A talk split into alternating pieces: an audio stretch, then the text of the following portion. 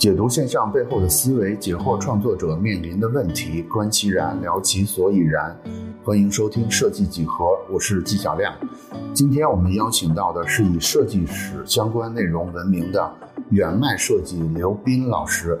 刘斌老师在站酷的签名是资深的品牌设计师、设计史与艺术风格的研究者。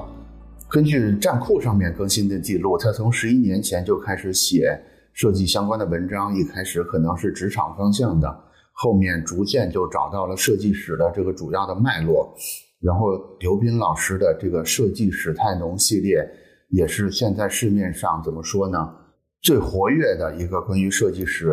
科普或者是普及的一个内容。所以呢，我们今天找到刘斌老师要聊的就是我们怎么看待设计师的写作这个问题，然后又是怎么把写作或者是这种比较学术的研究，跟你平时的设计业务做一个互相的促进。那下面呢，就正式进入我们今天的这个讨论。今天邀请到的是远迈刘斌，然后大家可能更熟悉的名字叫做设计史太浓，就是我们站酷比较热门的一个文章作者，同时也是设计师。然后今天邀请到刘斌老师的原因呢，还是我觉得重点其实是想聊一聊，就是可能设计师在设计之外的一些。写作呀，包括自媒体呀，包括学术研究啊等等方面的一些事儿。那按照我们的老规矩呢，还是先让刘斌老师来做一个简单的自我介绍。自我介绍里边呢，可能会着重在于为什么会产生要做自媒体的想法，包括设计从业的这些经历里边的一些比较大的可能思路上面的变化这个部分吧。然后我们把话筒交给刘斌老师。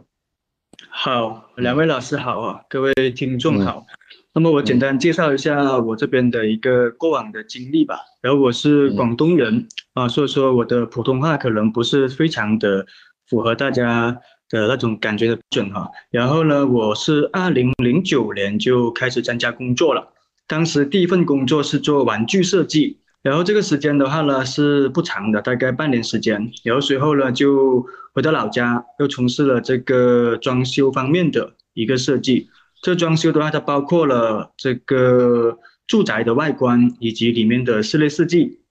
当时用的是这个 3D Max 的这个软件，还是自学为主的。然后又经过了半年，然后就到了佛山这个城市，就开始从事网页方面的设计。那么这个时间呢就比较长了，大概有六到七年的时间。然后过程中呢，我去过了大大小小的公司，呃，有几个人的，然后也有呃上万人规模的这个上市公司。那么最后份工作呢是在深圳，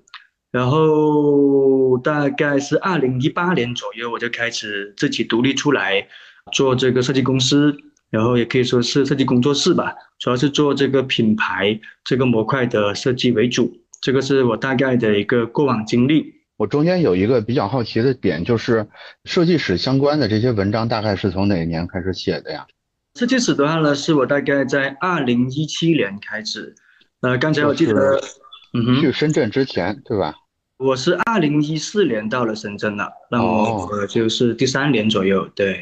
当时怎么就想到说我要我要做一些设计史方向的内容？或者突然对这个话题就感兴趣了呢？这个我可以从三个方面来讲哈，这个可能会相对详细一点点啊，不知道有没有这么多时间来给我讲这个啊？这个 大概是这样子的。首先呢，我在二零一五年、一六年左右呢就开始接触到王寿之教授的这个。呃，世界现代设计史这个套课，那么当时呢，我听完之后呢，我觉得非常的有用啊，也很感兴趣。因为我从那个视频开始呢，我就还会去思考一些更深入的问题。因为我们以前的话，其实我们在读大学的时候，包括教我们设计的老师，他们对于设计的理解可能也并不是非常的深入，又话说是离市场的这个距离啊，还是比较远的。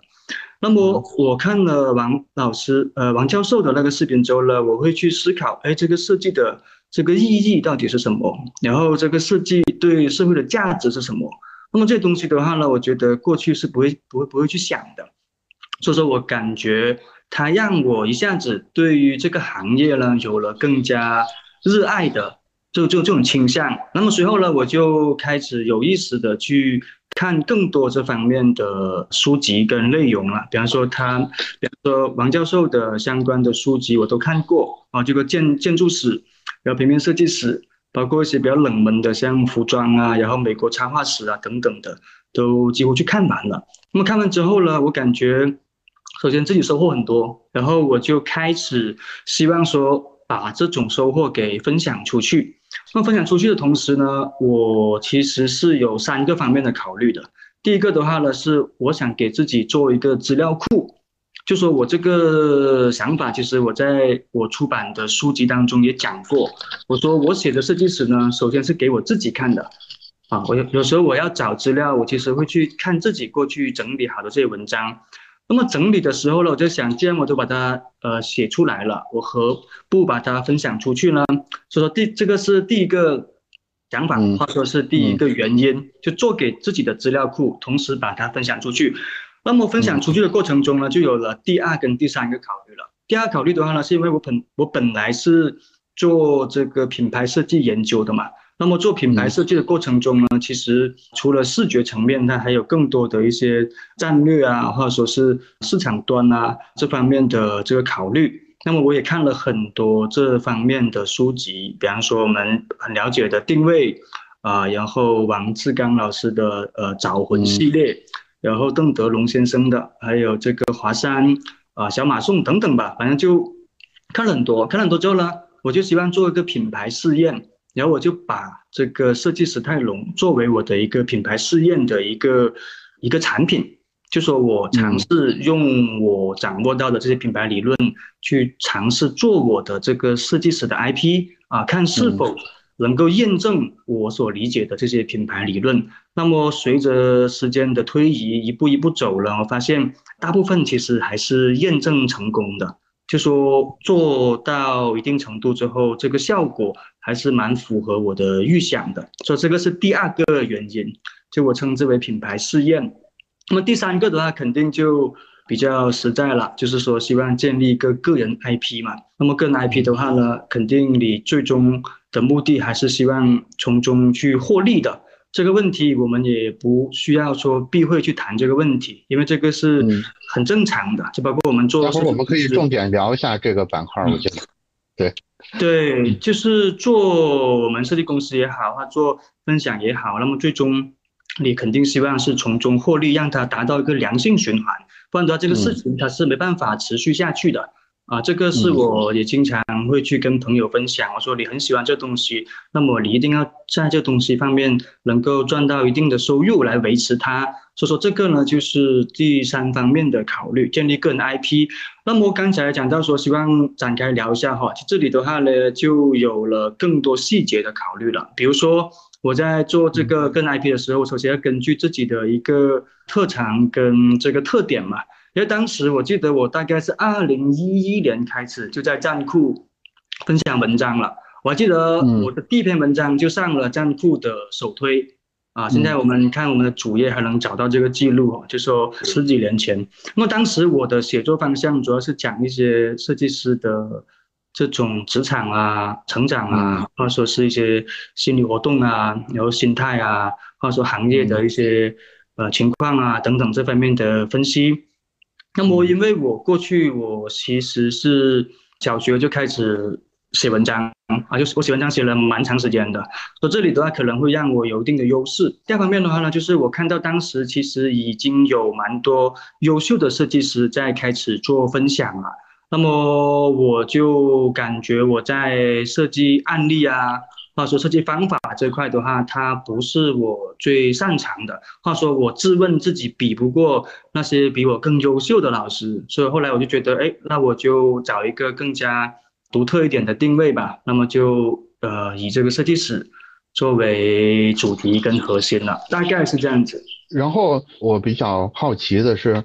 就是设计史，或者就是王寿之教授的这套课程里边，究竟最打动你的这个设计史上的某个人物或者事件是什么？就是你现在，或者我换一个问法，就是现在我即兴的问你一个问题，就是让你说出设计史中让你觉得最有意思的一个人或者是一件事儿的话，会是什么呢？最有意思的话，那肯定是包豪斯嘛，因为我们过去的话，就算不从事这个设计的话，可能对包豪斯也会有所耳闻。然后我当时也是通过巴豪斯这关键词去找到了王教授的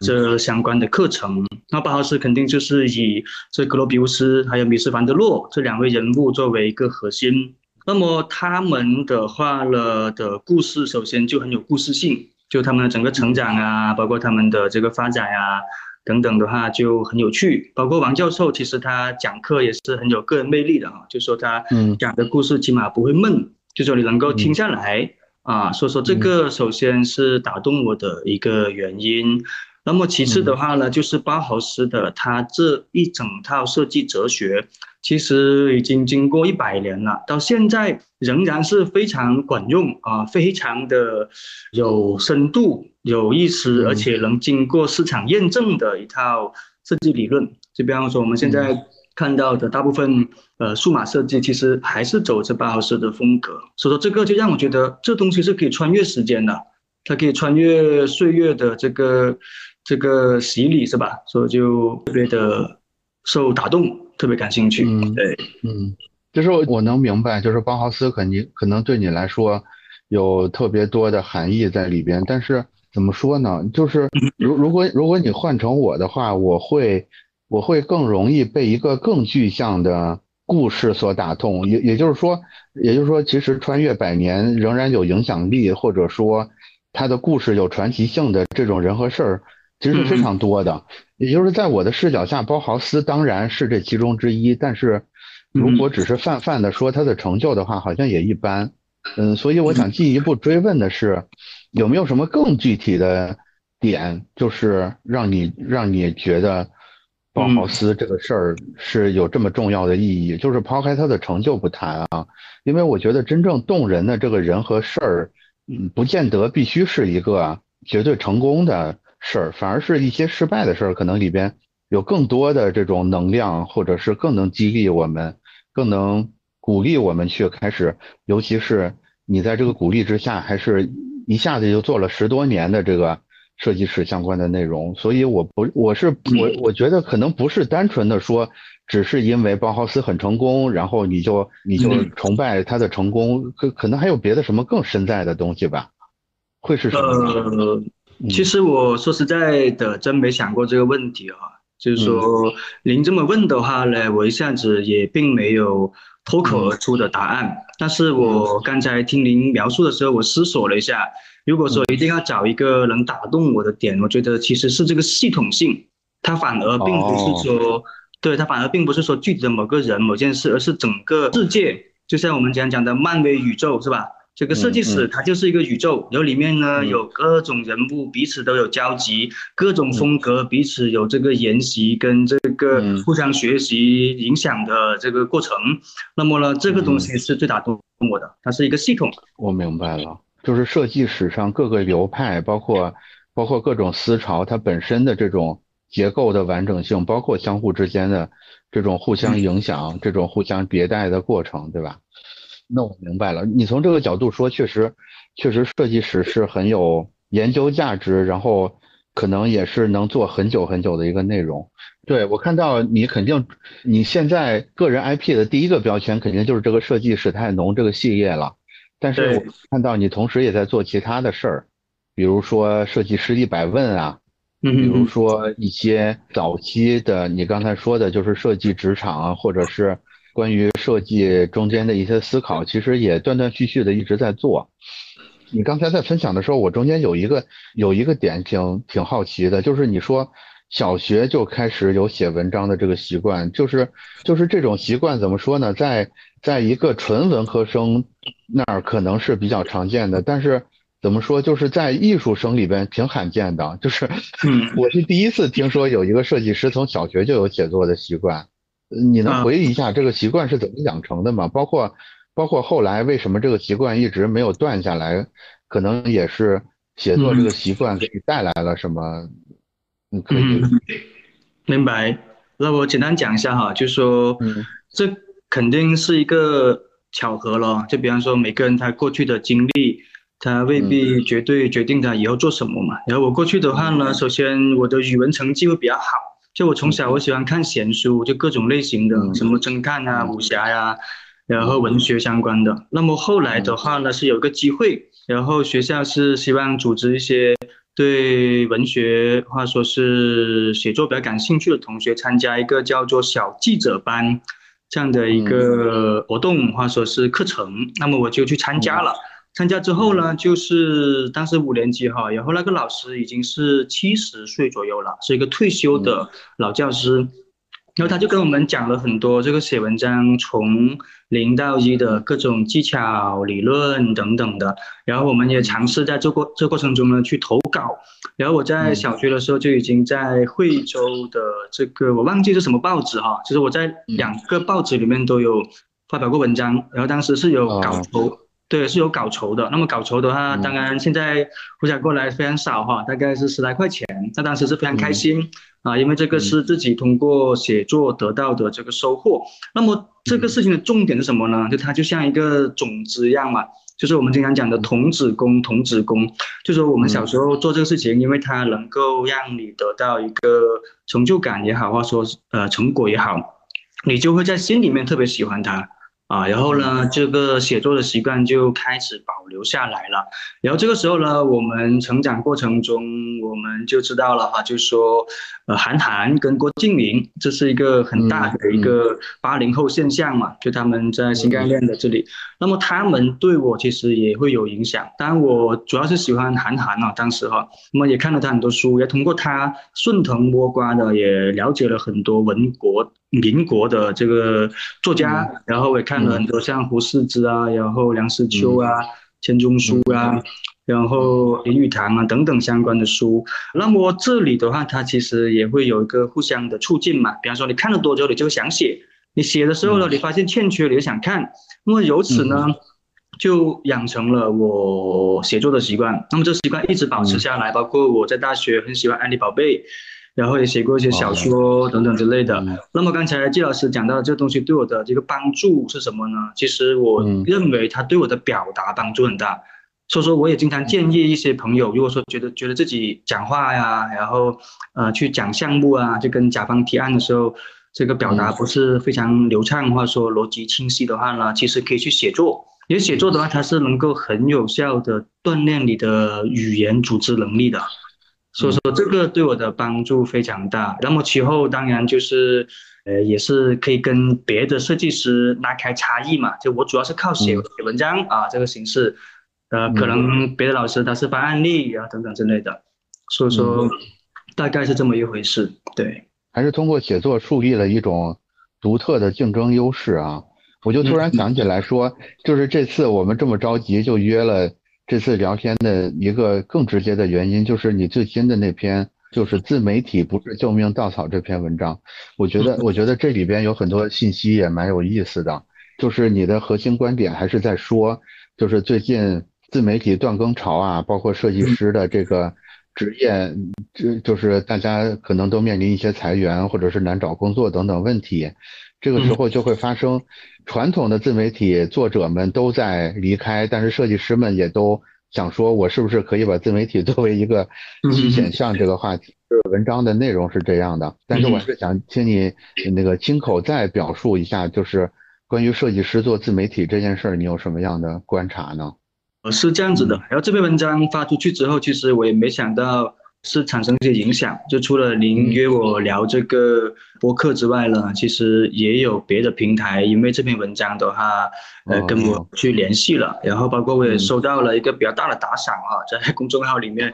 所以说说明了这个内容可能是打动了一些人的这个想法，有一些就共鸣和共情吧。那么我里面其实主要谈的一个核心观点就是说，希望大家不要太盲目的。去进入自媒体，或者说是把全部希望寄托在自媒体上面。那么这个文章我很久，就说蛮早之前就想写了，因为断更潮这个事情不是刚刚发生，可能是大概十来二十天前就发生了，主要是以 B 站为代表嘛。对，当时我就很想聊了。那么我这里面的话呢，其实主要是三个观点嘛。第一个的话呢，就是很多做自媒体的人，他其实没有找到自己的核心竞争力，那么他在这个事情上面，他其实没有什么优势。那么第二的话呢，就是当前的很多自媒体已经是以生意的方式来运作了。那么生意的话，它的这种维度会更复杂一点，更专业一点。而且产生的挤兑可能会更多。那么第三点的话呢，就是讲到自媒体的收入的不稳定性是比我们想象中还要不稳定。那么主要是三个核心的观点，来希望大家想进入自媒体的这个行业的时候呢，需要更多的考虑。所以大概是这样子的。所以说，我不知道季老师希望我展开讲哪一点之类的。对，对我感觉。其实我对这篇文章能受到这些关注，倒不是特别的意外，因为，因为我因为我平时跟设计师们的接触也比较多嘛，我我是真的也感觉到说，其实有很多设计师会在当下这个时刻吧，会真会认真的思考说，是不是自媒体可以成为我的一个，不敢说是新的方向，至少也是一个副业，或者一个 Plan B 等等之类的东西。所以大家肯定是你这篇文章还是正好符合了一相当一部分人现在的想法吧。然后想让刘老师更详细的聊一聊的，还是就是你你你刚才说那三点，第一点是核心竞争力，第二点是这个生意的角度，第三个是收入的角度嘛。我觉得还是想从生意跟收入的角度问一下，问问问到你一些更内幕的消息，因为你这毕竟也是在。在内容创作这个方向上做了蛮多年了，所以一方面挺好奇的，另一方面也想听一听一个过来人，就是更深的一些感悟或或者是一些故事等等之类的。咱们可以拆成两段来说，咱们先说生意，就是为什么你你的第二个观点会认为说这个自媒体它其实是一个生意，然后给给我们可能有兴趣想做的人。仔细的这个拆解一下，它到底是个什么样的生意？咱们先说生意问题吧。嗯，OK，可以。首先，我们对于自媒体的这个概念的定义啊，就比较模糊。就说我们对自媒体可能每一个群体或个人他的理解是有点偏差的。就比方说，我们看到很多一些传统的作家，他也在一些平台上面，他去分享自己的观点啊，或者说是分享一些视频文章。那么，他是否属于自媒体呢？这个我们不太好去界定。但是我们普遍理解的话呢，都是指个人通过输出内容，或者说是提供这个呃娱乐性服务也好，或资讯服务也好，然后跟网友达成一个互动，然后呢，进而获取自己相应的收获的这么一个行为哈，我就把它理解为自媒体。那么做自媒体的话呢，我们当前其实也了解。普遍的一些收入途径嘛，就刚才讲到以生意角度哈，那么生意的话，我就想到收入途径嘛，主要就是流量的一个变现。那么变现的它的方式也是分几种嘛，一种的话可能是你的这个流量达到一定程度之后，会有广告商来找你去投广告，那么这个是第一种，也是最传统的一种。好，那么第二种的话呢，就是可能你可以开直播，然后去带货，那么也可能是把这个带货的这个信息挂到自己的内容上面。因为当前其实这种变现方式，每个平台都在不断的丰富它，但是总的来讲就是这么几个。然后其次的话，可能就是说观众给你的打赏，然后平台。给你的这个流量扶持，那么自媒体的收入主要是来自于这么几个途径。那么首先第一点是为什么这么多人做自媒体，肯定是因为这个行业当前来讲它是能够创造财富嘛，这个效应还是比较明显的。就属于是我们之前讲的一个朝阳的行业，起码过去是哈，就说很长一段时间都是说大家会在这方面带有很多期待跟想象，然后就会进入到这里面来，所以这是一个背景的情况咯。然后生意的话呢，是因为。呃，太多人进来之后呢，其实这个事情就从我们过去的所谓野蛮生长，变成了一个精耕细作了。那么精耕细作的话，它可能是细到一些很细的程度，就可能每个岗位都是有很专业化的人来去负责自己的模块，然后他们可能是以公司为一个主体来去运作，呃，又话说是有一些过去个人做做到一定程度，慢慢的变成公司在做，那么这个是我们看到的一个大环境的一个情况。可能我这样讲会有点散乱哈，可能季老师你中间你可以再补充问一问啊，不然我讲着讲着我就怕我跑题了。就是，对，就是我是不是可以认为，就是至少在刘老师的这个视角里边，现在现在自媒体这件事儿，甭管是图文还是视频自媒体，已经进入到一个所谓正规军对战的阶段了。就是传统就是野蛮生长期的这种可能，我我一两个人，或者说我有一搭没一搭的也能。也能有所收益，那个时代已经过去了，现在就必须要用一个更正规军的办法在做自媒体，其实这个生意才能成立，是这样吗？对，而且或者说我做个比喻吧，比方说现在我们看到大部分自媒体其实就分两大分类嘛，一类是他们以公司形式在做，一类就是以个体户的形式在做。这个我们做生意，像我就属于个体户啊，就说我就自己负责了全流程，然后输出等等之类的，那么就偏个体。那么，呃，公司形式，他们可能整个团队这样子，每个岗位都有专业人在操作，这么一个形态。对，嗯，对，这这个接下来其实就涉及到一个收入的问题了。我不知道刘老师是不是方便透露啊？但是你你可以大概的跟我们说一下，就是你这么些年在自媒体这个方向上，你的所谓的投入产出比大概是一个什么样的感觉？是对，或者在不同的阶段是一个什么样的感觉啊？OK，这个其实没有什么机会的，因为我在不同的里面文章的分享，其实有去讲过。就首先，它的收入不高啊，对比我们做设计公司来讲，可能是二十分之一。都不到，车这么少啊？这对是非非常少的，而且这里的话呢，有很多具体化表现，比方说你选择的内容，然后你选择的平台，然后你选择做的这个时间，它都会不一样。就比方说，我早期我的变现途径其实主要是卖内容，就把内容本身卖掉。这个季老师应该也比较能够了解哈。就比方说，我创作了一个内容，我直接卖给平台了，平台就给我付费。这个是我过去主要的一个变现手段，然后你说广告呀，或者说是合作呀，或者说是这些打赏之类的，话平台补贴这种是非常少的。那么对于我的主题选择有关系嘛？就是我们一开头就讲了，我们的这个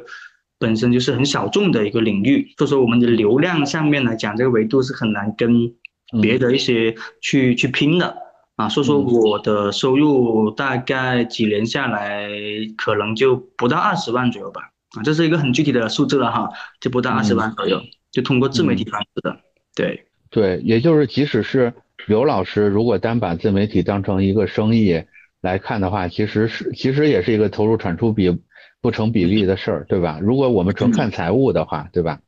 嗯嗯嗯嗯嗯，也就是说，他肯定有财务之外的其他收益，才是支撑你。做做了这么长时间的这个收益，我我我我先猜一下有什么啊？咱们来做一个小游戏，可能第一个是学习的收益，对吧？因为因为你一边写内容，一边就会反推自己去学更多的内容，这个肯定对于学习是有巨大的帮助的。另外一个就是刚才一开头的时候，你有提到，就是你甭管是把它作为一个树立新品牌的实验也好，还是去建立自己个人的 IP 也好，相信也是。积累了一些不可替代的，比如说品牌树立的经验，包括个人 IP 上面的一些无形资产的累积，肯定也是有的，不太好统计，但是可能多少也是有的。就是刚才除了我刚才说这三点，就是学习经验跟个人 IP 之外，还有别的什么更多的收益吗？就是在做自媒体这个事儿上。其实刚才季老师讲的也比较全面了。其实我曾经反复。问过自己一些问题哈，这个问题就是说，假设说没人看我的内容，我还会不会写？其实这个问题每很长，这子夜梦回，它就会从我的脑脑袋里面蹦出来。就尤其是某些阶段，可能你的流量它不是很稳定，或者说是你有一个瓶颈的时候，你就会想我这个事情要不要继续下去？那么我就经常会问自己，如果没人看了，我还会不会写？后来我发现呢，我的答案啊还是很笃定哈，其实我还是会写。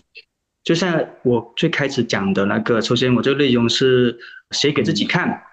所以说这个的话会让我在获利方面心态会比较平常心一点点，就是我可能真的没有在这方面去去去较劲太多，而且我自己感觉你越较劲，有可能这作用是刚好相反的。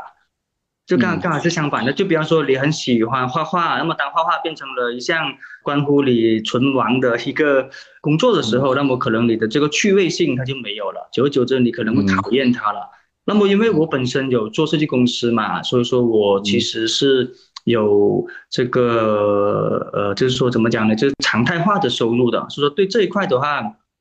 琢磨不是非常多。对对对。嗯，这个事儿对设计公司有直接的帮助吗？有有有有，就刚才这个可能没有讲哈，就说这方面主要是对于个人的那种专业度会建立了一个形象，就是说客户他跟你交流的时候，你会跟他讲到一些这方面的背景情况，那么他会觉得你是很专业的，因为你在呃设计领域研究这个理论以及。你又有大量的市场的实践案例，那么对他来讲，他会觉得你的给他的感觉会更完整。说这个是一个附加值，就是之前会会发生过，就是有有你的读者或者是你的受众，他们来成为你客户，这种情况多吗？就是先从先看了你的文章，先看了你的书，然后反过来去找到你去做这个品牌设计的这种情况有发生过吗？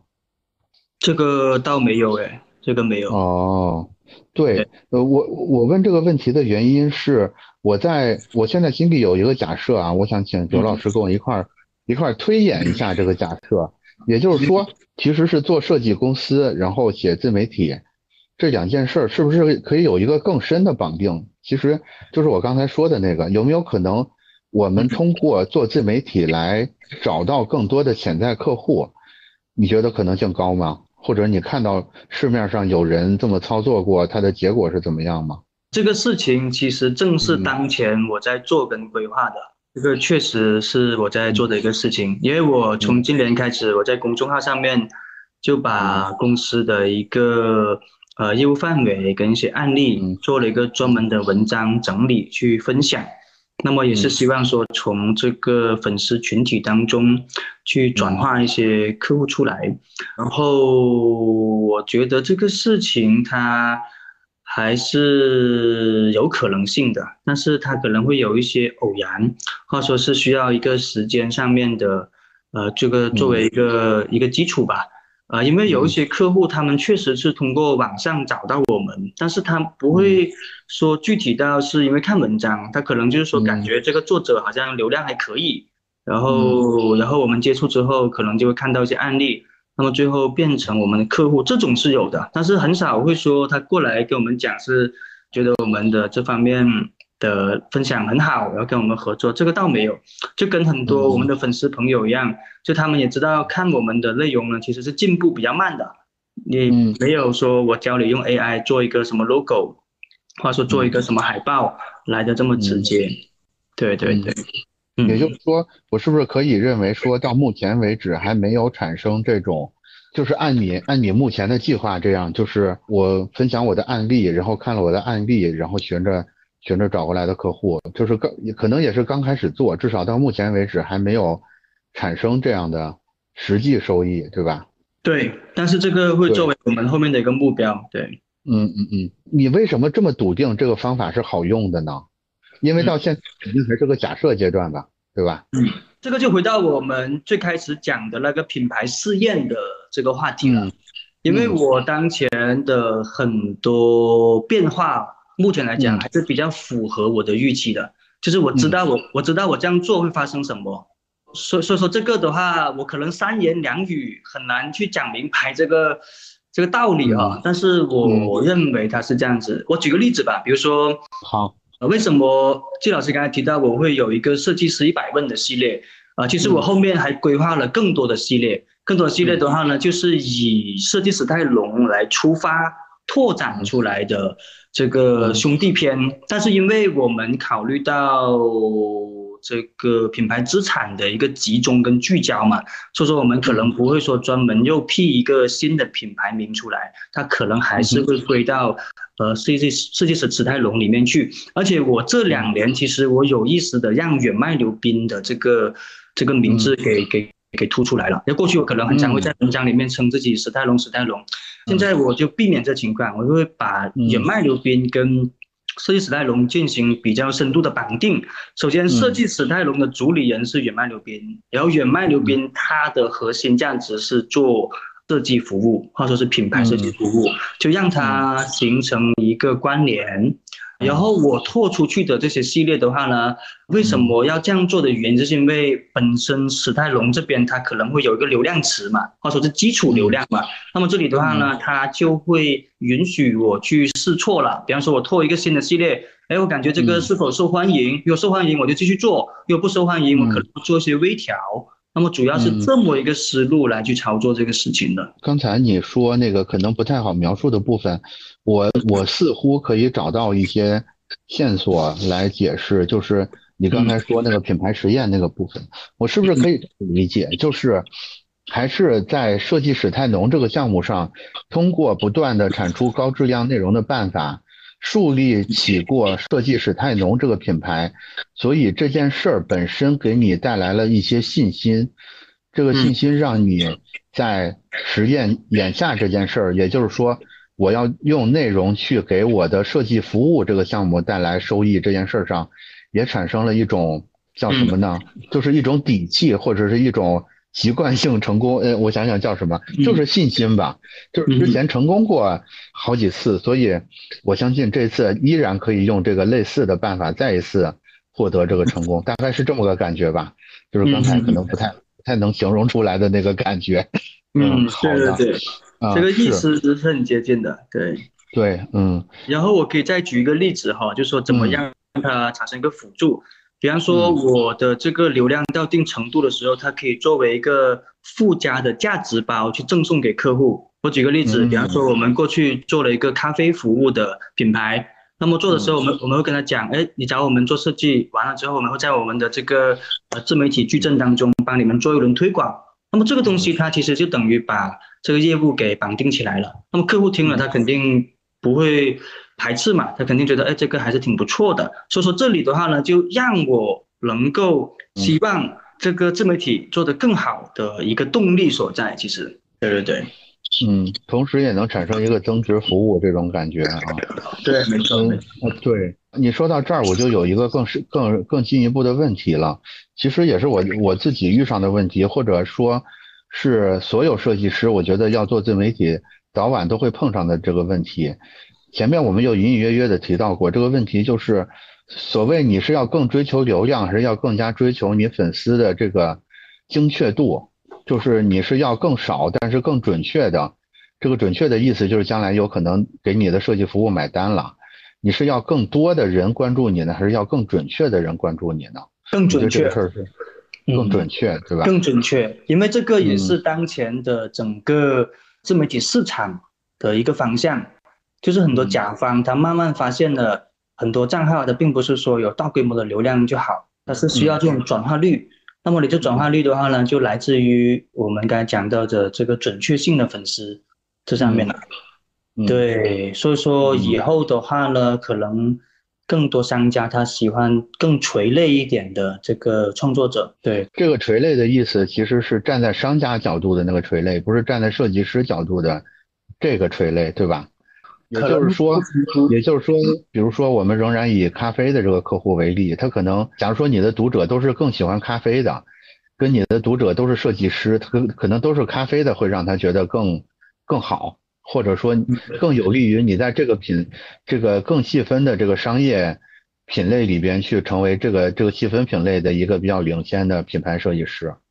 我这么理解对吗？是的，是的，可以这么理解，对，可以这么理解。嗯嗯嗯，呃，对，哎哎，那那到这儿就有一个比较尖锐的问题了啊，也就是说，如果沿着这个逻辑我们继续往下走的话，会发现，其实设计史泰龙的读者，他的假想的核心读者应该是设计师吧，或者说是至少是一个设计爱好者，或者是文艺青年，类似这么一种画像。他怎么说呢？可能我们站在商业那个角度，我们卡回一分钟前那个那个咖啡客户的视角，似乎就不是不算精准粉了。你你对这个矛盾是怎么看的？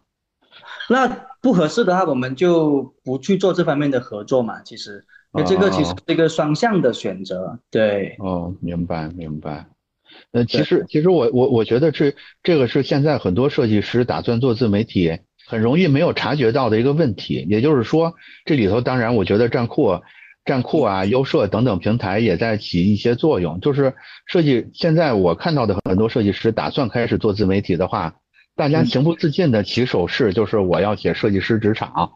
设计技巧、设计原理，对，等等之类的。但也就是说，大家之前会认为我是个设计师，我要做内容，我似乎只能做这个内容。但是你做这个内容，你吸引来的那个东西很难称之为精准粉，就是你吸引来的一定是设计师嘛。但是设计师你放在商业环境下，他就不是效率很高的一群人。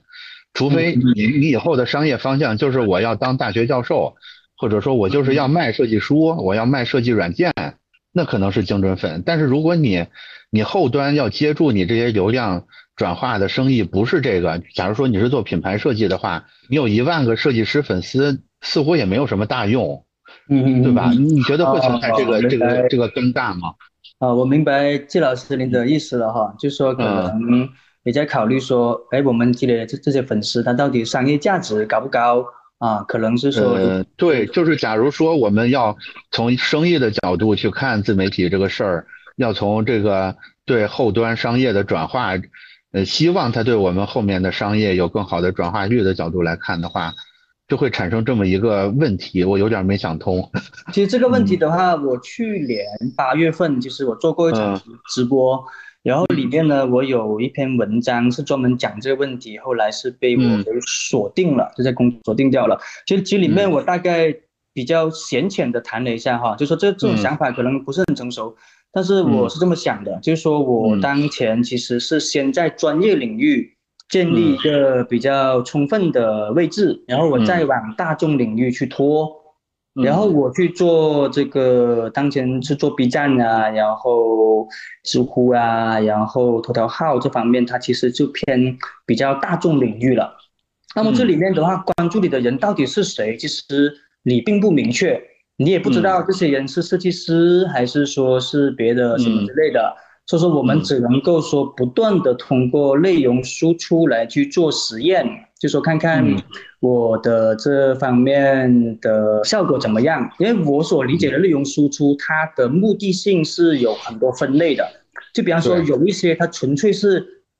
补充你的专业度的内容，这个这方面的输出它是不在乎流量的。就比如说，我聊一个很冷门、很生僻的东西。只是让你知道我懂这个东西，我不是说要你通过看这东西去去觉得我怎么样，或者说是希望它让我的内容看起来系统性跟完整性更强。那么这是一方面，然后另外一方面的话呢，就可能会聊些热点嘛，就比如说我们今天讲的 AI 发展的这个历史是吧？这很是一个社会热点。当然我当时也慢了半拍啊，因为我。本身是一个比较比较懒的人，其实没有这么勤奋，然后就慢了半拍。但是这但这个内容呢，它是我作为这个设计师定位，它是可以去操作的一个事情。那么我们就不会浪费啊，写一写。然后说它是有个长尾流量。那么当前来看呢，其实它也确实有个长尾流量，就是说久不久可能有人会检索 AI 发展史进来看到。那么还有部分的话呢，可能就是说你做出来之后效果特别好的。那么这这部分的话，就是用来刷刷粉的了。比比如说，我当前在 B 站比较受欢迎的系列是讲这个艺术风格的。那么艺术风格这个它的包容性就很强了，就是说可能喜欢的人他不单只是这设计师，或者是学艺术的人，他纯粹是听过这个东西，但是不了解。说这里呢，我想再讲一个，就是我之前听这个顾爷讲一句话，我觉得非常有道理，就是小顾聊绘画，咱们这个也很很知名的爱好，也是对他讲的一个我们的。作者对对，他讲一句话，我觉得非常认同。他说叫知道不了解，这个是作为一个选题刷流量特别好的一个首选的。知道不了解，嗯，特别好。知道但但不了解，就比如说洛呃洛可可风格是吧？哎，听过，但是不了解。哎，巴洛克风格听过，哎，不了解。嗯，那么他们可能就会去看了。那么这里的人他就是形形色色的。明白明白。也就是说，在策略上，你还是在设计史上找到了一些可能对于目标受众来说也同时能喜欢的内容，比如说风格这个话题，对吧？然后用这种方式，其实就从你最核心的设计师读者，其实扩充到了更广的一些人。这些人里边，其实潜藏着未来商业客户的概率就直线上升了，对吧？对，而且我这我这方面的考虑其实其实是是这样子的，就是说怎么变现，其实不是创作者去决定的，外部第三方他来决定你怎么变现。所以说这个怎么理解啊？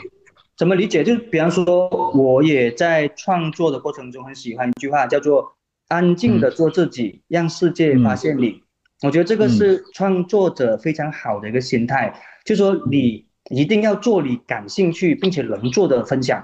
那么。谁来给你产生这个价值，其实不是你自己完全能够决定的。你以为你这个内容能够变现，你以为你的粉丝很有商业价值，其实很可能只是一个假象，都只是你以为而已。就比如说我过去接过的一些广告，我是从来没想过这方面的客户会找我的，但是他觉得他，但是他觉得我这个账号合适。那 OK，我看了一下，这个也不会影响我的这个范围的话，就是粉丝范围不会太排斥的话，其实我也会接，就类似这么一个意思。这个也是过去一个作家叫张爱玲嘛，张爱玲她说，她说作家就是写你能写以及想写的。我觉得做自媒体以这个为原则，或者说心态，你会更健康，会走得更远。就是想你分享你能分享的，呃，以及想分享的，那么最后你怎么赚钱呢？你就随缘一点吧，就让市场的人去发现你，让他们给你机会，就类似这个意思。对对对，就是我相信任何一个更新了，就是持续像你像你这种频次在持续更新内容的人，然后坚持了超过五年的人，可能多多少少对你刚才说的。安静做自己也好啊，或者是写你想写也好啊，都会有特别强的共鸣的感觉。如果没有的话，那肯定就是坚持的时间还不够长，或者还没有开始在这个做内容这条事儿上开始的人。我觉得特别好，就是你能帮大家把这个点提出来，包括前面那个顾爷的那个知道不理解，我觉得也是非常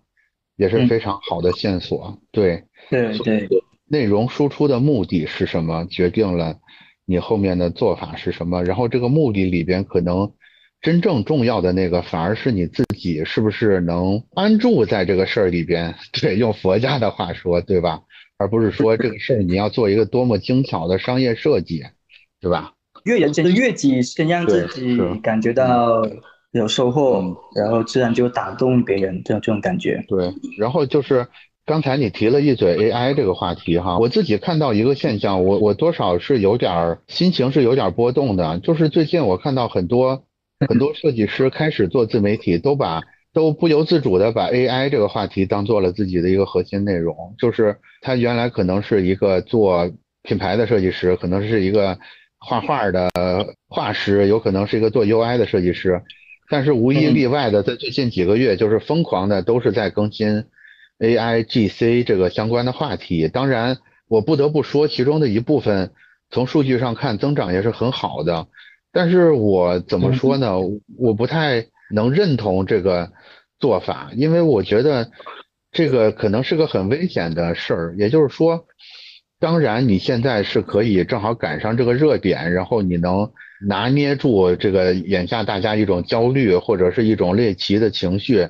来获得一个快速的流量增长，但是这个事儿，我觉得是可遇不可求的。如果你刚开始做自媒体的时候，你的惯性让你开始喜欢吃这种快速增长的红利的话，我很担心说，比如说两个月之后 AI 的话题凉了，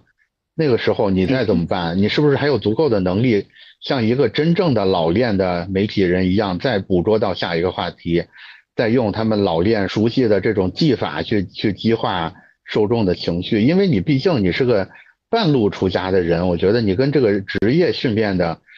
真正的媒体人还是有区别的。但是，所以总结一下，就是其实我想问的是，刘老师对现在吃到 A I G C 红利，尤其是选择把 AIGC 作为自己做自媒体的第一个第一桶金的这种这种行为，这种策略是怎么看的呢？说实在哈，我可能讲下来会有点得罪人，我非常讨厌、反感这一批自媒体，因为我在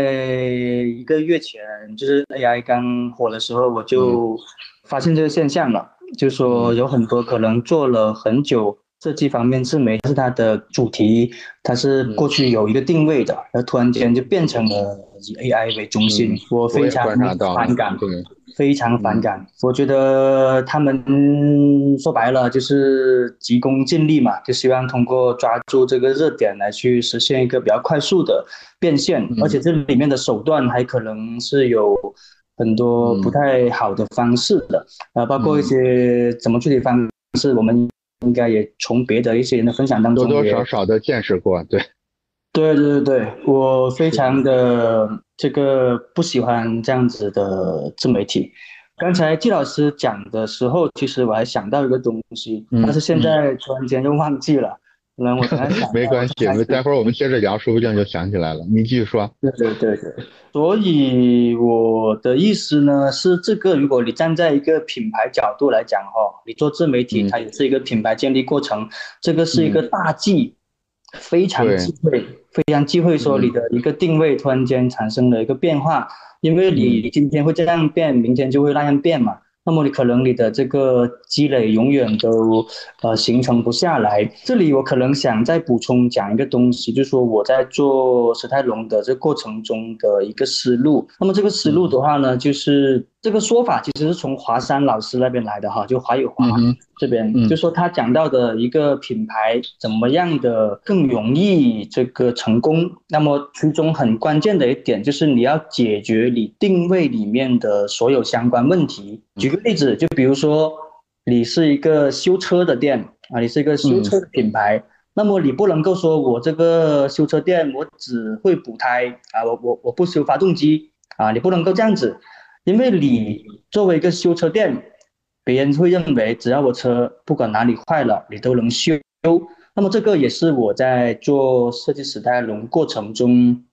特别注意。要去建立的一个东西，所以说我当前已经做过的内容就包括了世界现代设计史嘛，然后平面设计史，然后艺术风格，然后设计风格。呃，然后设计大师国家的这个设计情况，那么这里已经是一个相对小的，呃，是就已经是一个比较系统化的一个内容了。那么后面我可能还会去做的这个服装方面的一个设计发展的历史，然后做一个品牌发展的历史，著名品牌。当前其实比较重点规划的是做中华设计史，就是我把当前的这个手稿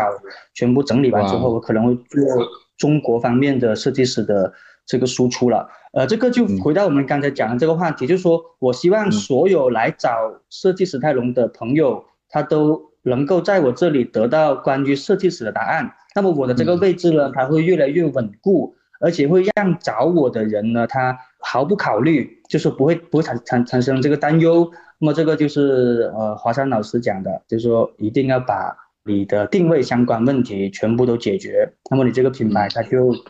会很稳固了。所以这个是我想补充的一个一个思路吧，做这个事情的思路。对对对对，就是可能一个真正健康的品牌，还是在于说你要提供一个独特的价值，然后你要提供一个更高的，在一个细分的话题之下，你有更高的确定性，有更更深的深度，这个可能才是塑造健康品牌的要点，而不是说。你一定要在眼下最热的地方去冲上去，因为，因为这个事儿就是热潮过了之后，或者说热潮一直在的话，整个竞争会不断的升级的。我觉得很多时候就跟长跑一样，不是说你头一百米跑得多快，而在于说你整个全程你你的平均速度是一个什么样的，甚至说你是不是可以在一个更大的尺度去看这个长跑，它是不是你一系列训练中的一个有机的组成部分？确实是。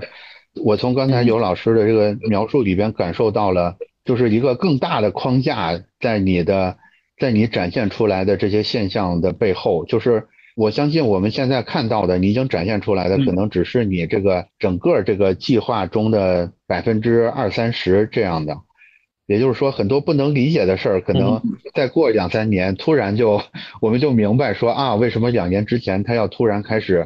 讲一个什么中华设计史，对吧？其实是有一个更长的愿景在牵动这个事儿的。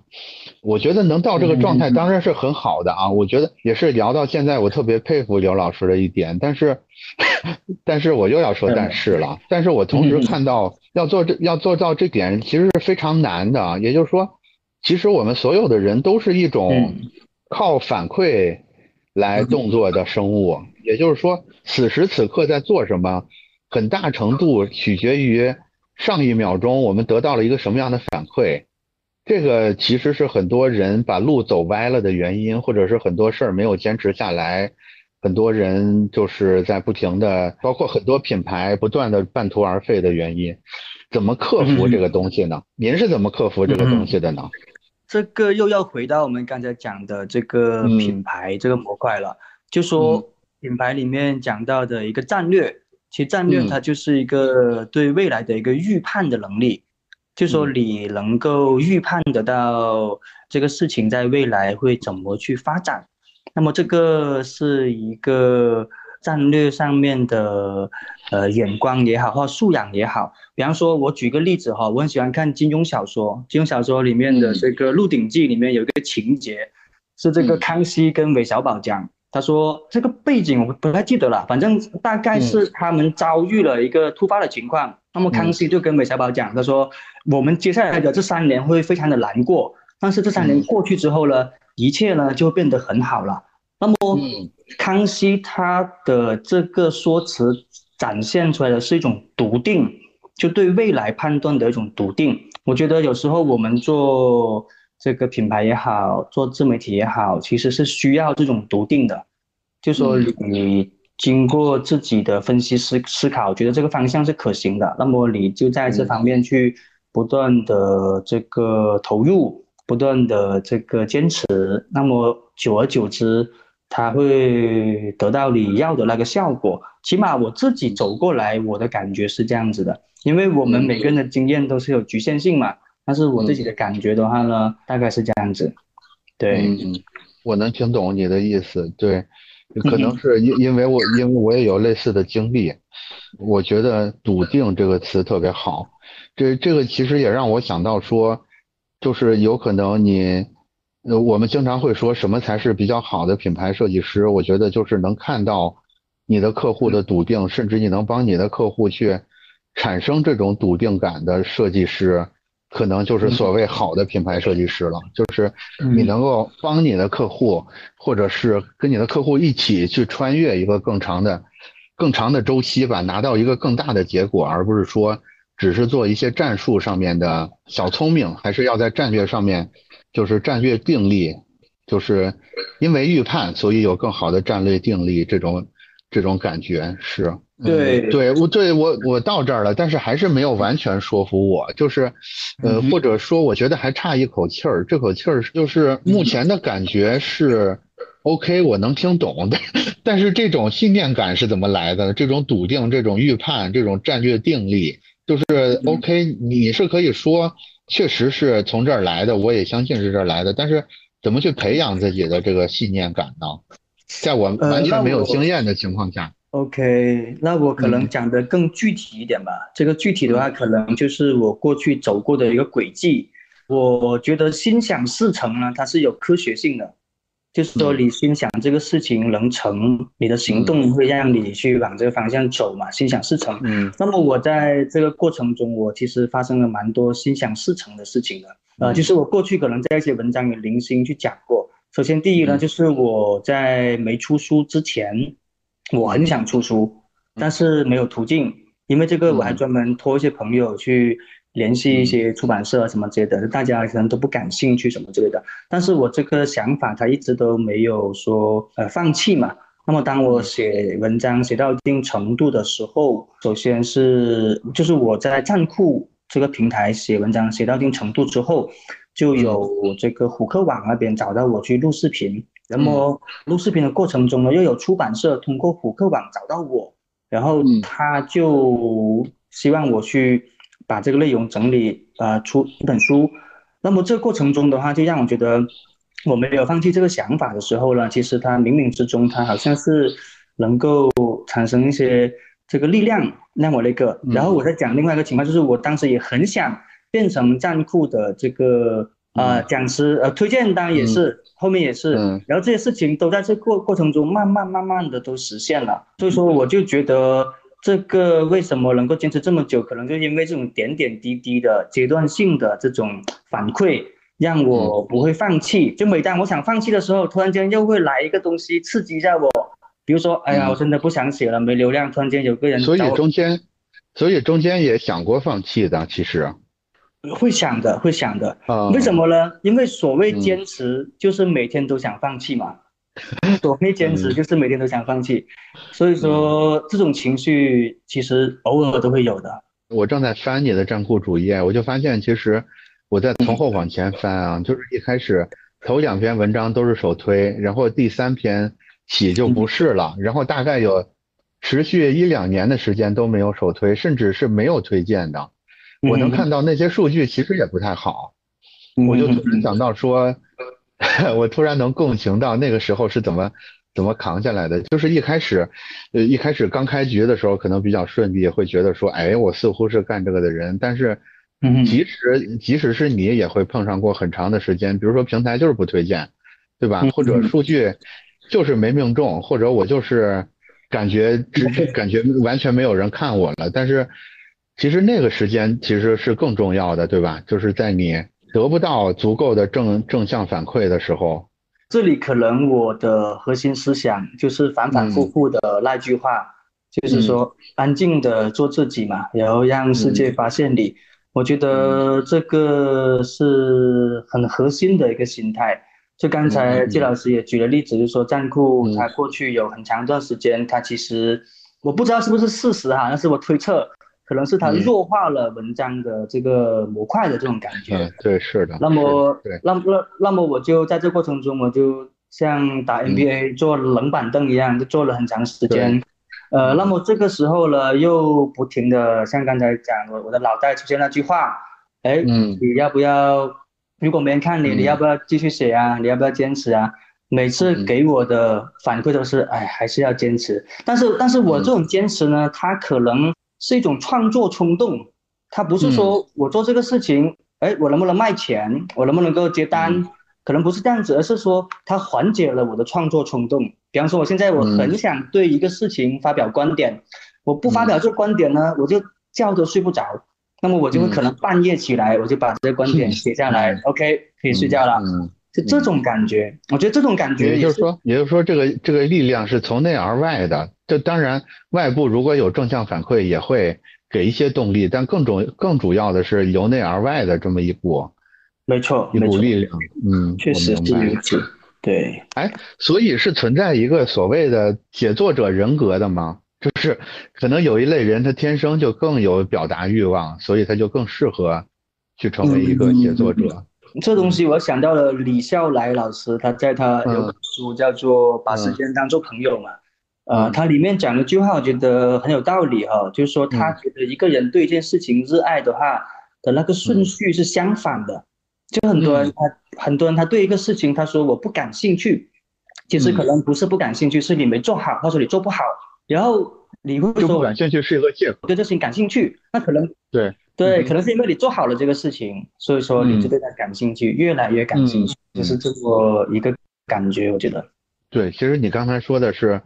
是站库这么多年的一个核心的诀窍，就是我们要在大家有可能要放弃的时候，及时的推一把，然后可能隔一段时间推一把就行，也不用天天推它。对，在算法上考虑一下，对吧？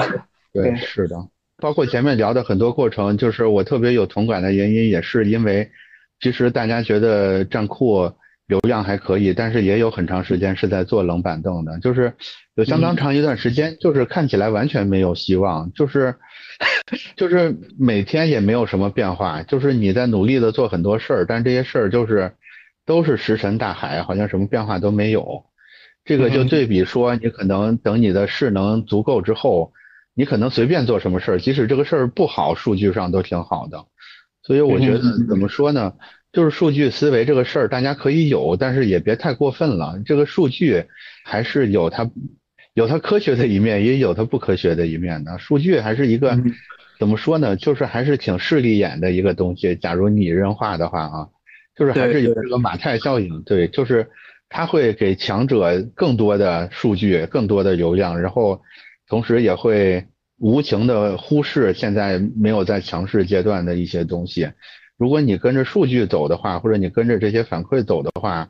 有可能就带偏了。我我真的特别欣赏，就是刘老师这种战略定力特别好。对，然后我今天我今天就没有什么问题了。刘老师有什么问题？呃，我这边其实也没有说什么问题。对，就是一个比较轻松即兴的交流嘛。对。对，是的，挺好的。那我们最后给那个想做自媒体的设计师们来一些这个也是即兴发挥的一些感言或者总结吧。这样子啊，特别不适应这种 这种格式的 发言了。就想到哪就说哪。就是如果你真的如果有朋友啊，真的想去做自媒体的话呢，我觉得就先出发吧。就说你也不要说有太过周密过多的。规划跟考虑，因为很多时候这种可能是徒劳的，你必须要到游泳池里面下水，你才能够学会游泳嘛。因为我看过很多朋友，他可能规划做自媒体这个事情已经规划了两年了，然后都没有出发。那么如果说你想出发，你就先去试试呗，然后市场它会给你个最实在的反馈的。我觉得是这样子，送给做自媒体的朋友，对。那我也来补充几句，我会觉得现在甭管是 AI 这件事情的发展，还是整体社会经济环境的发展，我觉得可能要开始写作，要开始输出自己的观点也好，输出自己的个人品牌也好，接下来会成为几乎每个设计师逃避不开的一个话题。就是之前你是可以在一个公司的庇护之下，在一个大的机构的庇护之下，在一个规定好的工作范围里边去。呃，老老实实的只是做设计工作的，但是接下来的环境有可能不允许你再这么做了。还是希望大家说，甭管你想说什么，也不用去想它对还是错，你就只管先把它发表出来，然后先上路再找路，对吧？嗯。然后对，在这中间可以跟这个有经验的前辈去多聊。我其实特别推荐大家开一个博客，就是像播客呀，就像我们今天这样，就是你找到一个可能更有经验的人，然后你跟他这种开放式的聊一下这中间的感受也好，更具体的技巧也好，我觉得都特别好。同时你内容也做出来了，是吧？对，就是很就是很好的一个方法。然后以后可能你作为独立设计师，或者是你作为呃想树立自己的品牌的话，内容。有内容输出的能力，有写作的能力，可能是逐渐越来越必备了。嗯嗯嗯。好，那那我们就这样。然后我觉得用我们今天挖掘出来的，就是就是刘老师分享的那句我觉得特别经典的话来作为收尾吧，就是嗯，知道但不了解的内容就是你最应该做的，就是观众知道但是不了解的内容，可能就是你最应该提供给大家的内容。顾爷的这句话，这个借顾爷的话，对 对，好的，那我们就今天节目就到这儿。OK OK，好的，谢谢老师，的时间，OK，拜拜，好。